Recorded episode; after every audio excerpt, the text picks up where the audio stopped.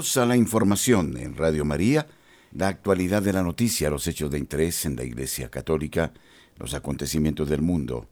Les estamos saludando desde nuestros estudios en Radio María. Wilson Urquijo, Camilo Ricaurte y este servidor, el Padre Germán Acosta. Bienvenidos. La opinión, el análisis, editorial en Radio María.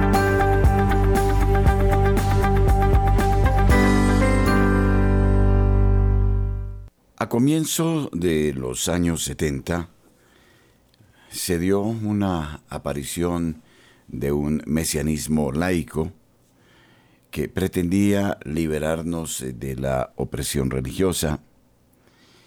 Se decía ya desde la revolución del 68, el tiempo de la verdad, de la prosperidad, sobre todo de la libertad, y la gente se lo creyó.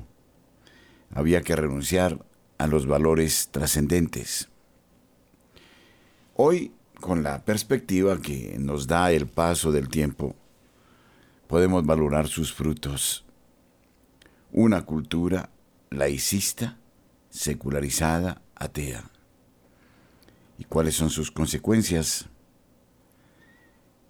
Creo que ya llega el momento de mirar las cosas como son y de darle coraje a nuestras actitudes.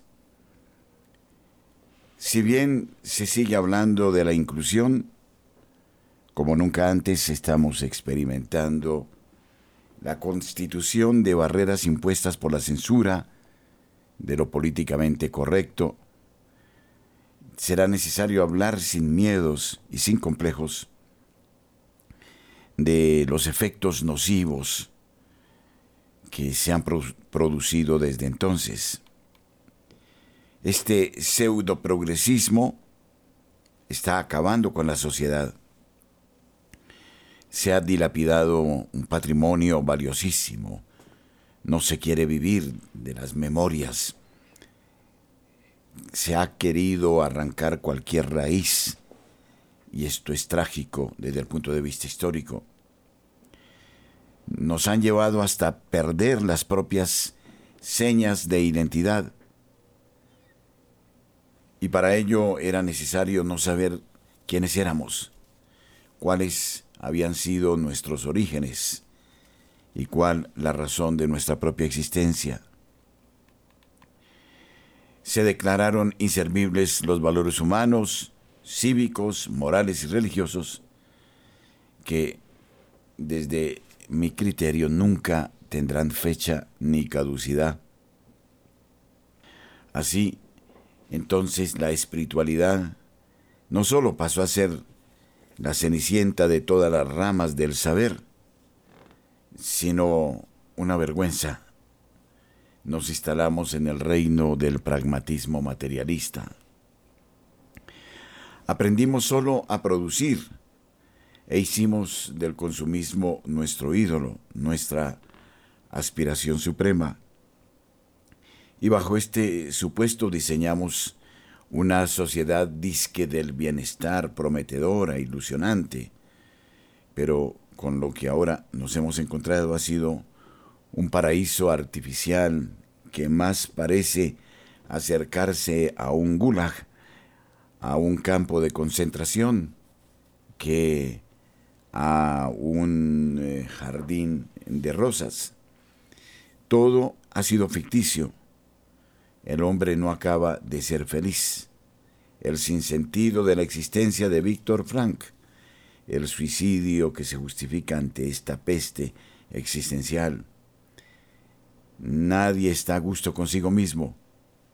Ni siquiera nadie puede decirse satisfecho desde el punto de vista económico. Algo está fallando en nuestra sociedad. Por eso el momento que hoy vivimos no es ya de euforia, sino de frustración, de desesperanza. No es cuestión solo de echarle la culpa a la crisis generalizada que nos azota en eh, el orden político, social de nuestra nación. No es eso. Los responsables de lo que nos pasa somos nosotros mismos que nos hemos dormido y por eso hemos permitido vaciar de nuestra alforja los tesoros que dignifican al hombre. Y entonces hemos sido dúctiles para un tiempo de globalización, de masificaciones. Por eso hoy vivimos la disolución de la conciencia personal, absorbida por la conciencia colectiva. Dicho de otra forma, el gregarismo ha ido conduciéndonos hacia una despersonalización peligrosa y a partir de aquí cualquier cosa es posible, incluso el aniquilar a la propia humanidad. Y de esto la historia, aunque no la leamos, nos brinda ejemplos aleccionadores. Lo que estamos diciendo no se trata solo de simples palabras o meras apreciaciones subjetivas, son los hechos los que están ahí como prueba fehaciente. Y entonces, hoy hablar eh, de lo que debe conservarse es desafiante y no podemos sucumbir ante el engaño de semejantes criterios. La ética ya no es la que se fundamenta en la moral, en la ley natural, sino que es una mera cuestión de consensos entre la mayoría. En última instancia, el que decide lo que es bueno y lo que es malo es el ser humano, pero no la norma que es anterior al mismo. Y por este camino hemos llegado a legitimar perversiones contra natura. Considérese en el caso el aborto, la legalización de los matrimonios homosexuales, la trivialización del sexo, que ha pasado a ser un juego desposeído de su dimensión profunda, etc. La desestabilización de las familias es quizá lo más preocupante. Ellas que han sido el fundamento de una sociedad sólida y que incluso parecieran estar en agonía ante este invierno demográfico, y ante la amenaza de la miseria económica y espiritual, de la injusticia, de la deshumanización y de la violencia. ¿Y cómo hemos podido llegar hasta esta situación? Será motivo para una reflexión posterior en nuestra editorial de Radio María. Nuestros corresponsales tienen la palabra en Notas Eclesiales.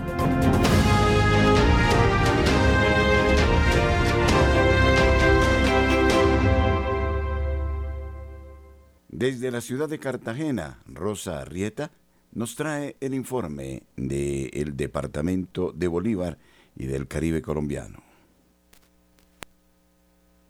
Buenos días a toda la amable audiencia Radio María. Del cielo cayó una rosa, mi madre la recogió, se la puso en la cabeza y qué linda le quedó. Esa rosa es el Santo Rosario que adorna y viste a cada hombre y a cada mujer bajo el amparo y la protección de la Santísima Siempre Virgen María, que, que en su inmaculado corazón acoge con dulzura, ternura y amor de madre todas nuestras súplicas, agradecimiento, pero sobre todo nos enseña a que no todo lo que se le pide va conforme a la voluntad de Dios y los mandatos de Dios, porque Dios no se contradice y su palabra es la misma hoy, mañana y siempre.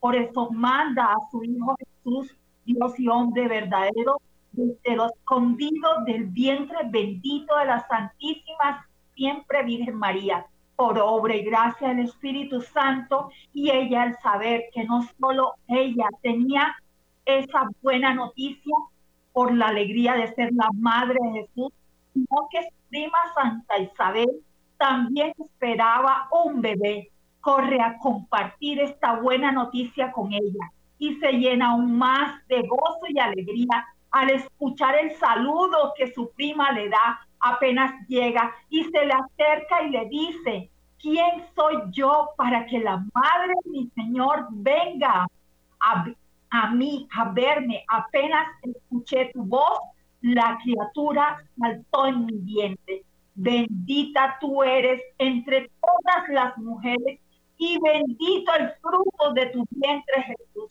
Por eso, desde el mismo vientre se sabe, se conoce y se vive la certeza de, de que desde la concepción se inicia la vida y es sagrada y le pertenece a Dios porque es el mismo Dios en la segunda persona de la Santísima Trinidad, que es el niño Jesús de vientre bendito de la Virgen María, que al saludo que su madre recibe la Virgen María en su prima, a su, de su prima Santa Isabel, se llena su prima del Espíritu Santo en ese saludo que es un reconocimiento es la buena noticia que el Salvador llegó y lo anuncia el Espíritu Santo a través de una anciana, Santa Isabel, en que la gloria de Dios se manifiesta, se manifiesta también en ella, con su hijo San Juan Bautista, antes que la Virgen se lo dijera, las maravillas que el Señor, o sea, Dios había hecho con ella, y es cuando la Santísima Siempre Virgen María escucha este saludo y se llena de alegría y gozo en su corazón por primera vez después de quedar estupefacta, anonadada y seguramente sin poder contener el aliento por tanta felicidad cuando el ángel le anunció la buena noticia de su maternidad divina. Y por supuesto, al escuchar a su prima saludarla y decirle Madre de mi Señor, era la confirmación del Espíritu Santo que a través de esa bendición la Santísima Virgen María no queda con el saludo para ella, sino que proclama en la oración de, que todos conocemos como el Magnífica y es el saludo y es la respuesta que le da Isabel. Y Isabel y el saludo de Isabel es la segunda parte que recitamos en en el Ave María cuando decimos, cuando decimos en el Ave María, bendito es el fruto de tu vientre Jesús. Por eso un corazón lleno de, de alabanza, júbilo y alegría, repetimos, repetimos y repetimos y volvemos a repetir porque creemos y profesamos lo que decimos y no dudamos que Jesús es el Señor, Señor de señores y Rey de reyes, porque el Espíritu Santo en boca de, la anciana Santa Isabel lo confirmó porque Él es el Espíritu Santo, que es la tercera persona de la Santísima Trinidad, y por tanto también es Dios y es el Espíritu de la verdad que nos viene a enseñar la verdad revelada por Jesús, que es el mismo hoy, mañana y siempre para nuestra salvación y la salvación del mundo. Por eso es que hoy, fiesta de la celebración de la Virgen María a su en su visita a su prima Santa Isabel, en cada iglesia de Cartagena y del mundo celebramos porque la, porque la iglesia es la casa de Dios y por lo tanto casa de oración y donde todos, absolutamente todos, estamos invitados a orar con el Santo Rosario y con el culmen de nuestra fe como es la Eucaristía, en agradecimiento por tantos favores recibidos y por tantas gracias y dones que se repartan en nuestra iglesia católica, que es madre y es esposa, porque es y está la madre reina de los cielos y tierra en ella, la siempre Virgen María. Bendiciones en este día. Para notas eclesiales les informó Rosa Rieta. Muchas gracias. Nairo Salinas, desde Bucaramanga, nos trae la información a esta hora en Radio María. Bienvenido. Muy buenos días, padre eh, Germán Acosta.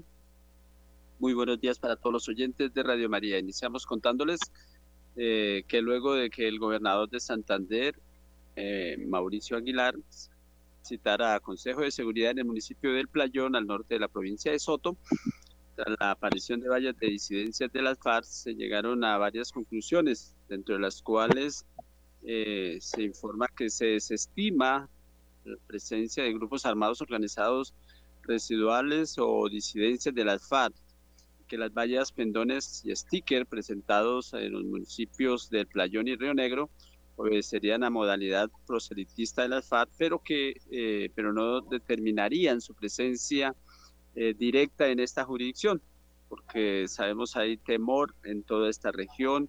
Estamos a escaso hora y 20 de, estos lugares y hay sensación de inseguridad y de y de que nuevamente retomen estas esta violencia por parte de los grupos armados. También habrá recompensa hasta de 10 millones de pesos a quien entregue información que permita dar con los responsables de instalar estos pendones y se desplegará actividades de inteligencia e investigación criminal sobre el corregimiento de San Rafael de Lebrija con el fin de establecer las condiciones de seguridad.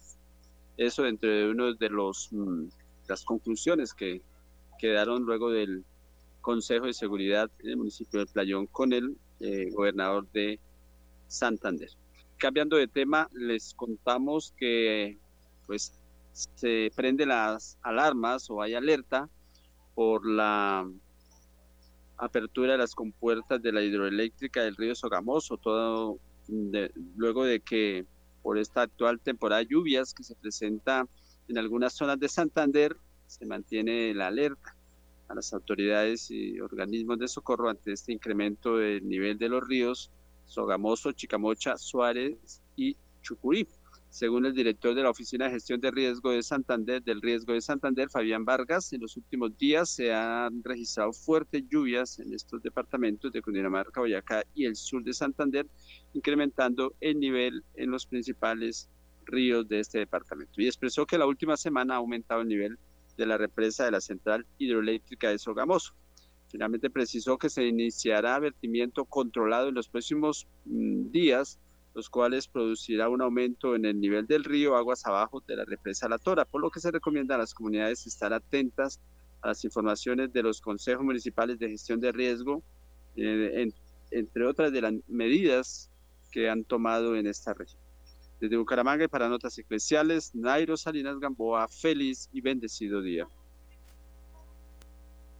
Desde la ciudad de Barranquilla, informa Julio Giraldo. Buenos días. Muy buenos días, Padre Germán, a usted su mesa de trabajo y por supuesto a toda la amable audiencia de Radio María en Colombia y el exterior. Y esto es lo que hoy hace noticia en esta parte de Colombia.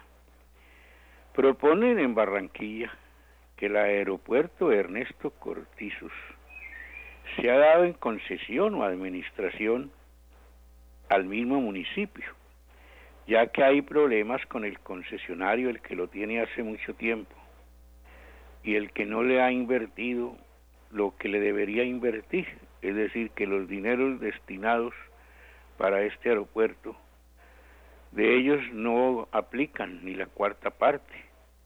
Hay unas obras que llevan más de 15 años mm, retrasadas y que nunca se han hecho ni se harán. Pero lo importante de todo es que a ese concesionario se le vence su contrato en esta semana. Y entonces en ese caso tendría que tomar el aeropuerto la Aerocivil. Y dicen que la Aerocivil tampoco es buena administradora de aeropuertos. Por lo tanto, se pide que eso sean los mismos atlanticenses los que manejen este bello aeropuerto y le pongan la mano y le pongan el cuidado que debe tener esto. Esperemos los acontecimientos que vayan sucediendo a ver quién gana la batalla en este momento. Y hoy hay una feria de oportunidades en el cubo de cristal de la Plaza de la Paz. ¿En qué consiste esto? Pues una gran mayoría de industriales y comerciantes barranquilleros van a estar allí ofreciendo una serie de empleos a las personas que están desocupadas. Por otro lado, dando sendas charlas sobre emprendimiento, sobre muchas cosas que debe tener en cuenta el ciudadano, especialmente aquellos que no tienen trabajo, que no tienen empleo. Desde esta hora se ha abierto esta feria y la asistencia pues es bastante porque los desocupados también son bastantes que aspiran a que se les haga el milagrito y consigan el trabajo deseado en el día de hoy, o al menos escuchen algunas charlas de información, de orientación, de lo que deben estudiar o no deben estudiar, de lo que se requiere para poder tener un buen empleo, en fin, tantas cosas que debemos de saber para que el empleo, el desempleo, perdón, caiga un poco en la ciudad. Bien, desde esta ciudad de Barranquilla, Puerta de Oro de Colombia, y para Radio María, Julio Giraldo. William Fernando Cabrera, desde Simundoy. Recogemos también eh, la información desde la otra mitad de Colombia. Buenos días, William Fernando. Buenos días, la información desde el departamento del Putumayo, Valle de Simundoy para Radio María de Colombia. Pues en esta mañana informarles que tenemos una temperatura baja, llueve sobre el departamento del Putumayo. Precisamente la noche anterior llovió fuertemente acá en nuestro departamento, eh, ríos eh, crecidos. Esperemos que en la parte baja del Valle de Simundoy no tengamos consecuencias debido a la ola invernal. También hay que resaltar que en el mes de mayo, eh, junio, julio, siempre se presentan esta parte de inundaciones debido a que el invierno es fuerte para esta temporada del el año acá en el suroccidente colombiano, especialmente en el valle de Sibundoy. La vía que conduce entre San Francisco y Mocoa pues está habilitada, no hay problemas debido al fuerte eh, torrencial de lluvia. Esperemos no se derrumbe los sitios como siempre se han derrumbado en la misma parte. Por otra lado de información, pues hoy 31 de mayo la visita de María a su prima Santa Isabel, una fecha muy especial, también terminando y cerrando el mes de mayo, las parroquias de la Vicaría Perpetuo Socorro a Diócesis Mocoa Undoy hoy tienen algo muy bonito, el Santo Rosario, que se ha iniciado desde las 7 de la mañana y va cada hora con las instituciones educativas, los padres de familia, las pequeñas comunidades, los grupos religiosos, los laicos comprometidos con la iglesia.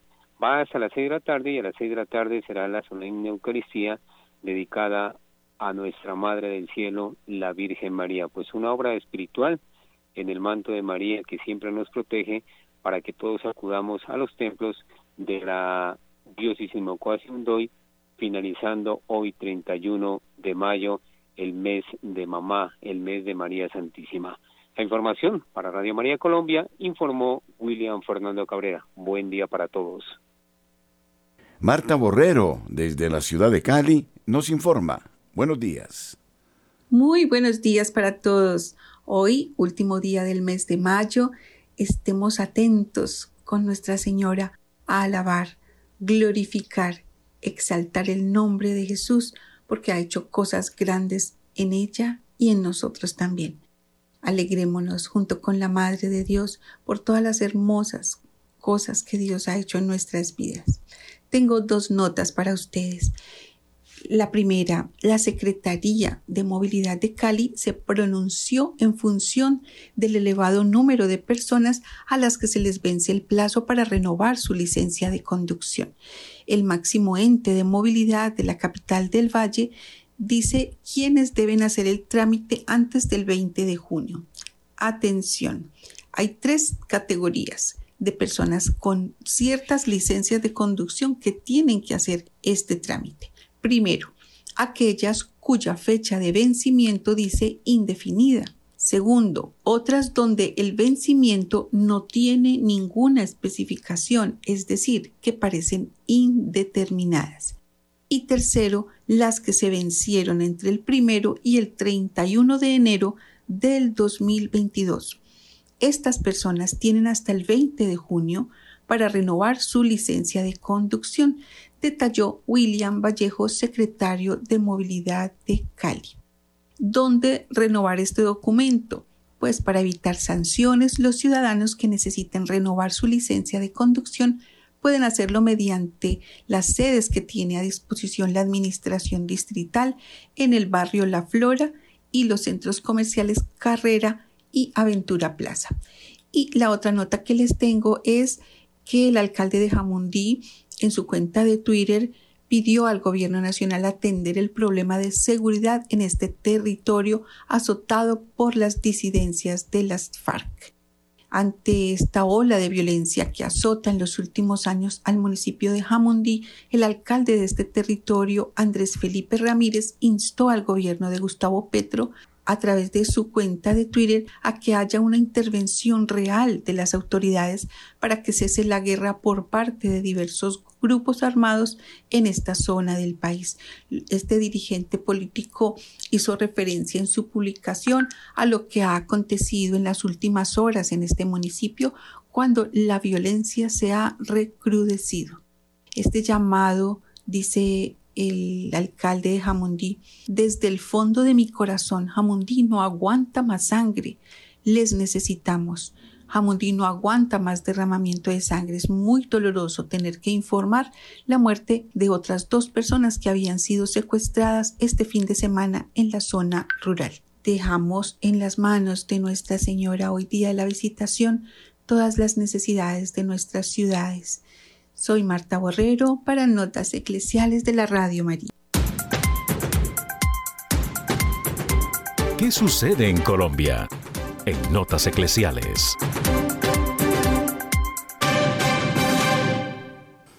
Y en Colombia destacamos la Marcha por la Vida. Un sacerdote invita a decirle a Colombia que la vida es un don de Dios este es un artículo de Eduardo Verdejo, quien declara que la Marcha Nacional por la Vida se llevará a cabo el sábado 3 de junio. Será una oportunidad para decirle a Colombia y al mundo que creemos en la vida porque es un don de Dios, afirmó el padre Jorge Eliezer Arias, párroco de San Pedro Claver en Bogotá. El evento es organizado por la plataforma Unidos por la Vida, en la capital el punto de reunión será el Parque Nacional a las 10 de la mañana, de donde se partirá hacia la Plaza de Bolívar en el centro de Bogotá. A menos eh, de una semana ya se ha confirmado la participación de 30 ciudades, entre ellas Bucaramanga, Cali, Cartagena, Chiquinquirá, Duitama, Granada, Guarne, Ibagué, Manizales, Medellín, Neiva, Pasto, Popayán, Santa Marta y Tuluá. En un video difundido a través de Instagram, el sacerdote invita a que el próximo sábado los colombianos salgan a marchar como movimientos en favor de la vida, pero también como creyentes para dar una respuesta y un sí generoso en defensa de la vida hoy tan atacada. Esta marcha por la vida pretende, dice, hacer este compromiso de fe, pero también esta manifestación pública, expresó el padre Arias en el video compartido por 40 días por la vida. En Colombia la Corte Constitucional despenalizó en 2006 el aborto bajo las causales de peligro de vida para la madre, violación y malformación del feto incompatible con la vida. En febrero de 2021, el tribunal liberalizó esta práctica hasta las 24 semanas de gestación. Luego de este plazo, el aborto está despenalizado solo bajo las eh, condiciones establecidas en el año 2006. Así lo ha declarado Eduardo Verdejo, egresado de la Universidad Nacional Mayor de San Marcos en Perú y que forma parte del equipo de ASI Prensa desde el año 2001. Todos somos convocados para este momento esencial en Colombia. Y mm, por otra parte, debemos destacar que prosigue lamentablemente la dictadura de Nicaragua, que acusa incluso a la Iglesia Católica de lavado de dinero. El sábado 27 de mayo la Policía Nacional de Nicaragua, controlada por la dictadura de Daniel Ortega y su esposa y vicepresidenta, Rosario Murillo, publicó un comunicado en el que acusa a la Iglesia Católica de varios delitos como el lavado de dinero, cargo que no tendría sustento, según señalan defensores de los derechos humanos. El comunicado refiere que la policía realizó investigaciones que llevaron al hallazgo de centenares de miles de dólares escondidos en bolsas ubicadas en instalaciones pertenecientes a la diócesis del eh, país. Como eh, ha sido destacado, esta diócesis se refiere a Matagalpa y Estelí. El texto indica también que con las investigaciones se confirmó la sustracción ilegal de recursos de cuentas bancarias que se habían ordenado por ley congelar, así como otros ilícitos que todavía están siendo investigados como parte de una red de lavado de dinero que se ha descubierto en diócesis de distintos departamentos. Un día antes, de acuerdo a lo informado por diversos medios de comunicación, el régimen había ordenado congelar las cuentas de las diócesis y parroquias del país. El comunicado del sábado precisa que la Fiscalía General de la República, la Superintendencia de Bancos y la Unidad de Análisis Financiero, organismos controlados por el régimen, han confirmado movimientos delictivos con fondos que, para las diócesis, han ingresado irregularmente al país y se han abierto procesos por todos estos delitos. El texto señala además que la Superintendencia de Bancos ha solicitado a la Conferencia Episcopal y al Arzobispo de Managua, Cardenal Leopoldo Brenes, la presentación de los documentos que muestran los movimientos de las cuentas bancarias de las diócesis de manera que se cumpla en todo momento con las leyes del país, evitando los actos ilícitos que dicen ellos se están cometiendo. En declaraciones este lunes 29 de mayo, Félix Maradiaga, ex candidato presidencial y exiliado defensor de los derechos humanos, afirmó que es imposible que la policía haya encontrado estos supuestos dineros ilícitos en la diócesis de Matagalpa, porque esa diócesis ha estado, tanto la Casa Cural como muchas de las parroquias, bajo intervención policial durante los últimos seis meses. Eso es absolutamente inaceptable, pero además es orwellano, es ridículo que la misma Casa Cural, de donde fue sustraído Monseñor Rolando Álvarez, ahora se señale como el punto de actos ilícitos, precisó Maradiaga, deportado a Estados Unidos el pasado 9 de febrero, junto a otros más de 200 expresos políticos. Monseñor Rolando Álvarez, obispo de Matagalpa, estuvo secuestrado por el régimen durante meses antes de ser condenado injustamente a 26 años y cuatro meses de cárcel, sentencia que cumple desde el 10 de febrero. Maradiaga destacó que con las acusaciones de la policía contra la iglesia el régimen está usando argumentos totalmente desproporcionados para desmontar la presencia de la diócesis, sobre todo la de Matagalpa y la de Estelí. Esta noticia es eh, realmente preocupante.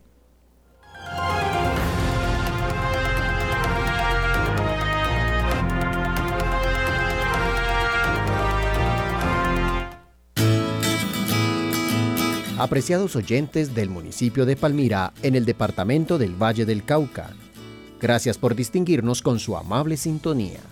Somos familia. Nuestra madre nos acoge con singular afecto. Somos invitados a su casa para vivir unidos la experiencia de comunión con nuestros hermanos. Nos encontraremos este sábado 3 de junio a partir de las 8 y 30 de la mañana en la parroquia Santa Teresita, calle 49, número 3757. Agradecemos la gentileza del Padre Pablo Hurtado, quien nos convoca para un momento de reflexión en torno al tema La gracia. Mayores informes al celular 315-216-7351. Les esperamos. Entrada libre.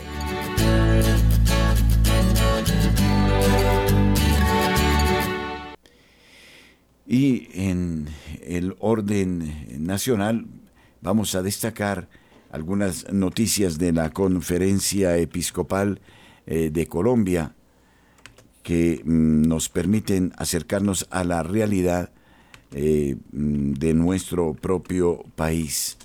Efectivamente, eh, la Conferencia Episcopal de Colombia tiene una página que ha actualizado recientemente muy interesante y que mm, nos pide la colaboración de todos nosotros. La Iglesia reflexiona sobre perfiles, ya destacábamos esta noticia el día de ayer de catequistas, lectores y acólitos en Colombia. Vive Colombia esta semana, la semana de oración por la unidad de los cristianos, bajo el lema Haz bien, busca la justicia, se está llevando a cabo la versión 55 de la semana de oración por la unidad de los cristianos. Un profeta, testigo y servidor de la esperanza ha sido nombrado como nuevo eh, vicario apostólico para Puerto Carreño, Monseñor eh, Álvaro Mon Pérez y hablamos también de la Casa de Paso, mm, un año brindando esperanza a migrantes y desplazados en el departamento del Cauca. Hasta la fecha cerca de 900 personas han sido beneficiadas de esta obra caritativa que fue inaugurada por la Iglesia el 26 de mayo de 2022 en Piendamó, corregimiento de Tunía, departamento del Cauca, bajo el propósito central de contar con un espacio para brindar apoyo a tantas personas desplazadas que caminan eh, por estas comarcas del departamento del Cauca. Y efectivamente se dan eh, permanentemente cursos de asesores eh, de pastoral juvenil. La Iglesia colombiana ha avanzado durante el mes de mayo en procesos de formación para fortalecer la pastoral juvenil.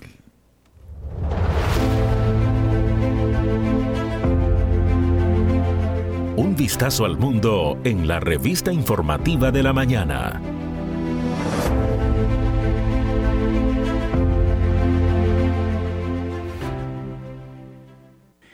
La Liga Católica documentó una lista de odiosas acciones anticatólicas de las monjas drag que van a ser premiadas por los Dodgers de Los Ángeles, que incluyen un esquema del Papa en efigie de la época de San Juan Pablo II. El miércoles, Bill Donahue, presidente de la Liga Católica y crítico desde hace tiempo de la orden simulada Las Hermanas de la Perpetua Indulgencia, publicó una historia del grupo en, la que detalla algunas de sus actuaciones más ofensivas, aparte de la representación de la crucifixión de Cristo, con un hombre bailando en barra sobre la cruz, que fue destacada recientemente por el obispo Robert Barron, es obispo auxiliar de la Arquidiócesis de Los Ángeles, y el senador estadounidense Marco Rubio. Entre los actos más blasfemos y deliberadamente ofensivos del grupo se encuentra la llamada Misa del Salvador del Condón, que celebraron en dos ocasiones. Según Donahue, durante la segunda de esas misas simuladas, leyeron de un texto de la consagración del Salvador del Condón. La historia de una hostia de látex es la carne para la vida del mundo así como el Creador que tiene vida nos envió, nosotros tenemos vida gracias al condón Salvador. Los que se alimentan de este látex tendrán vida gracias a él, una auténtica blasfemia. Este es el pan que baja del cielo, y a diferencia de los que no comen y por eso mueren, los que se alimentan de este pan vivirán para siempre. En respuesta a la visita del Papa Juan Pablo II a San Francisco, las hermanas eh, quemaron al Papa en efigie y se les concedió la exención de impuestos después de destrozar la visita del Papa Juan Pablo II. Don Agüez señaló que la orden simulada ha sido tan ofensiva que han desatado la ira de escritores autoidentificados como gays. Por ejemplo, en 2011, Andrew Sullivan, un eh, firme defensor del matrimonio gay, calificó el evento Hunky Jesus de las hermanas como una forma de blasfemia en una columna para el Daily Best. Donahue argumentó en una columna del jueves que el apoyo para invitar al grupo muestra que la animadversión anticatólica está viva y bien. Los funcionarios del gobierno local también odian a los católicos, afirmó Donahue, señalando la declaración del representante demócrata Robert García de que la decisión de desinvitar a las hermanas fue vergonzosa y hecha para dividir y separar a nuestra comunidad. Añadió que el representante demócrata Jimmy Gómez expresó su firme apoyo a las monjas drag católicas, al igual que Asley Eichten, alcaldesa de Anaheim, y la ACLU del sur de California, un proverbial odiador de católicos. Mientras que los Dodgers habían cancelado previamente su decisión de conceder un premio al héroe de la comunidad, a la orden simulada debido a la indignación causada, incluyendo de Catholic Vote y Rubio, se echaron atrás el lunes con un anuncio de que se disculparon con las hermanas y decidieron honrarlas como estaba previsto. La mayor marcha atrás se produjo después de que L.A. Pride, que organiza el desfile anual del orgullo y el Festival de Los Ángeles, y el Centro LGTB de Los Ángeles habían advertido que no asistirían a la noche del orgullo de los Dodgers en señal de protesta, informó The Daily Wire. Este año de Dodgers, LGBTQ y más, eh, Pride Night cae en la fiesta del Sagrado Corazón. La blasfemia por todas partes. ¿Cuántas cosas hay para pedir perdón y para desagraviar al Señor?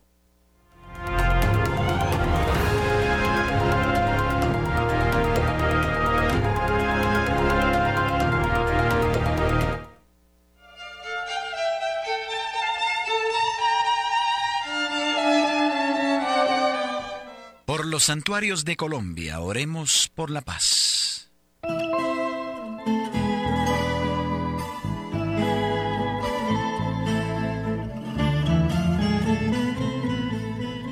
María Auxiliadora, Santuario de Medellín, en Antioquia. En la quinta de Santa María, propiedad de las hijas del general Pedro Alcántara Herrán, había dormitorios para lustrabotas y voceadores de prensa. En este lugar donde se practicaba la caridad queda ahora el santuario de María Auxiliadora, construido por los padres salesianos. A ellos se les entregó en 1926 la Escuela de Artes y Oficios, aledaña al santuario, donde los alumnos son formados en la espiritualidad mariana. María Auxiliadora fue coronada canónicamente en 1986 por Juan Pablo II.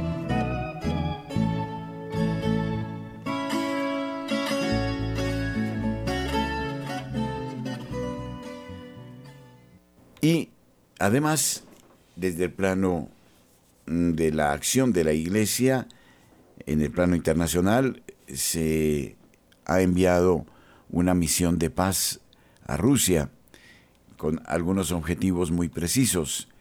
El secretario de Estado de la Santa Sede, el cardenal Pietro Parolin, dio a conocer más detalles sobre la misión de paz que el Papa encomendó al presidente del episcopado italiano, el arzobispo de Bolonia, el cardenal eh, Matteo Zuppi, el pasado 27 de mayo, en el contexto de la presentación de un proyecto en el Hospital Gemelli de la isla Tiberina en Roma.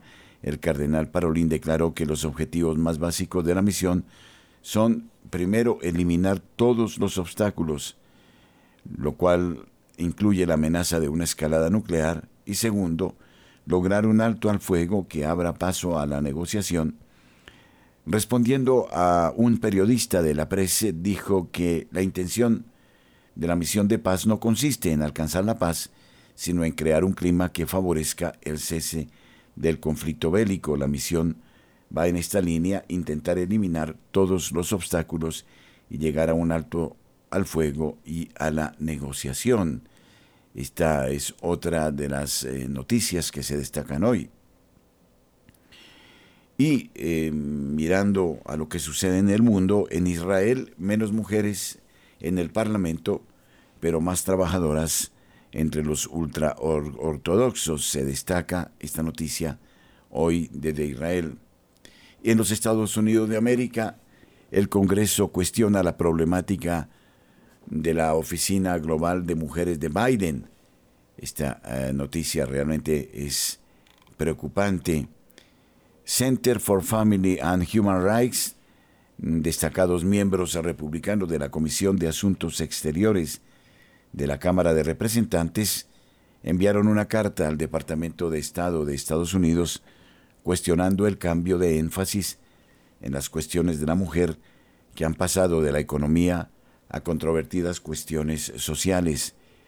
El presidente Michelle McCaul y la vicepresidenta Anne Wagner solicitaron un informe exhaustivo de las operaciones y programas dentro de la Oficina de Cuestiones Mundiales de la Mujer, dado el pivote de la administración Biden desde el empoderamiento de la mujer y el progreso económico a la promoción del aborto y los derechos LGBT en la política exterior de Estados Unidos.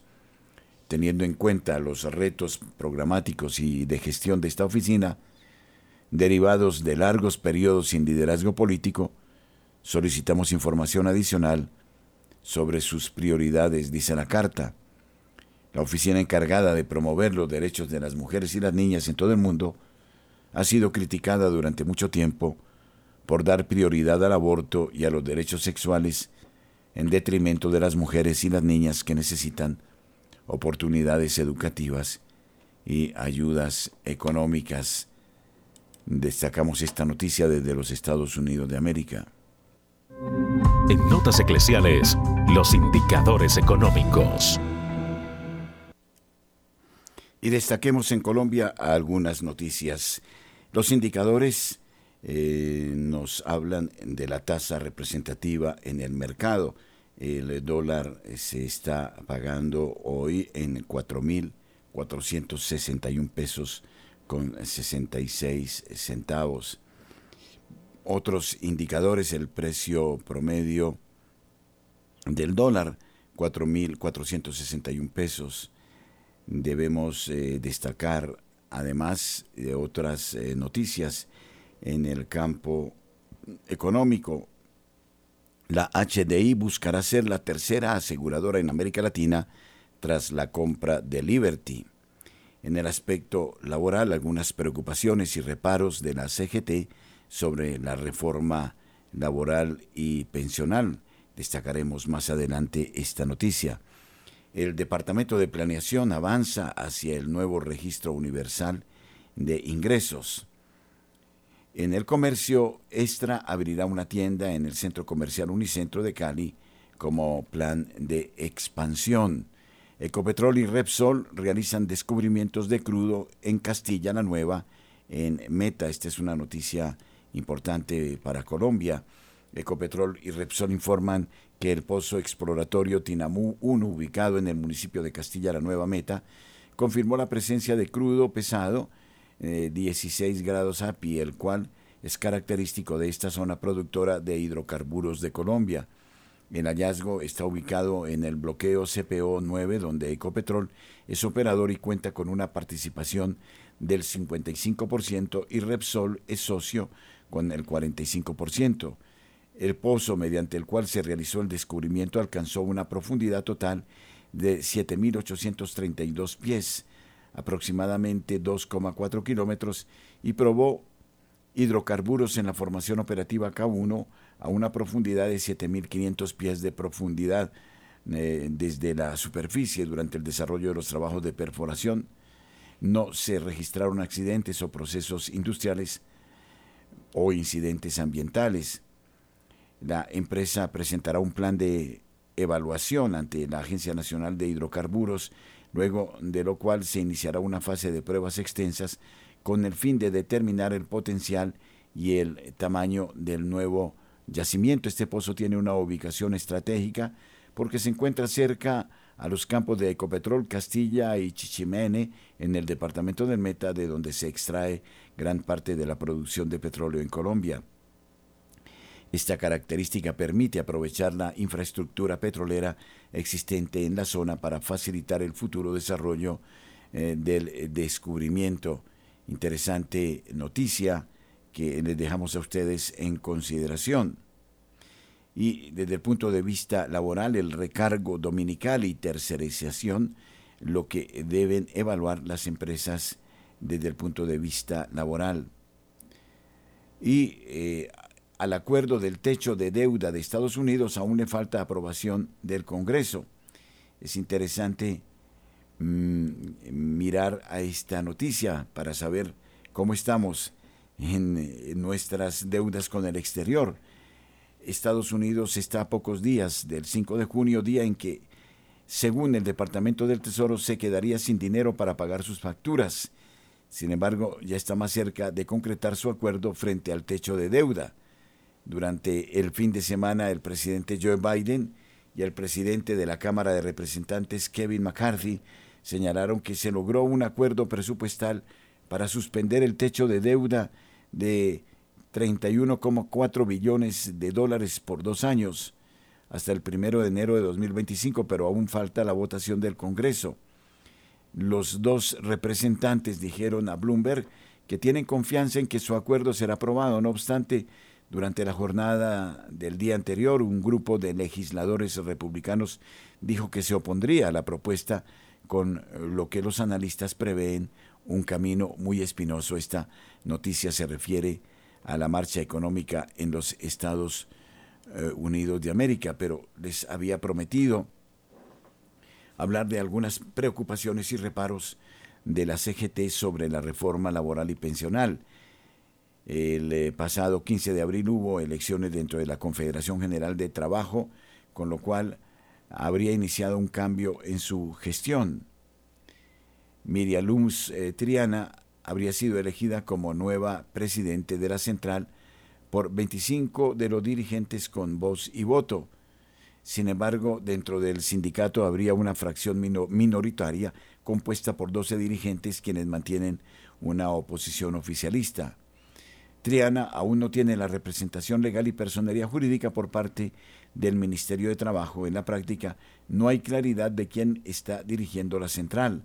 Aún así, la dirección de Triana ha enfatizado en la importancia de la independencia y autonomía sindical. Respecto a la reforma laboral, rescató ella la recuperación de las horas extra y recargos festivos y dominicales. Sin embargo, comentó que desde la CGT les preocupa algunos aspectos como la falta de generación de empleo y la eliminación de modalidades de tercerización. Si hay varios derechos de los trabajadores que se recuperan con la reforma laboral, pero nosotros como sindicalistas debemos velar también porque se genere empleo, dijo, y aseguró que el proyecto hasta el momento no plantea una salida para que se generen más puestos de trabajo en el mercado. Hemos eh, planteado negociar la deuda externa y usar ese dinero en el país para la generación de empleo, comentó. También señaló que no debería satanizarse todas las modalidades de tercerización. Por ejemplo, enfatizó en la modalidad del contrato sindical, la cual acabaría con la reforma. El contrato sindical es otra forma de tercerización, pero que funciona por medio de una organización sindical que también les da derechos a los trabajadores. Estos los hechos más importantes que hemos destacado hasta el momento. Gracias eh, por habernos acompañado. Les invitamos a seguir con nosotros en Radio María. En la noche una luz, una pequeña semilla, un gran árbol.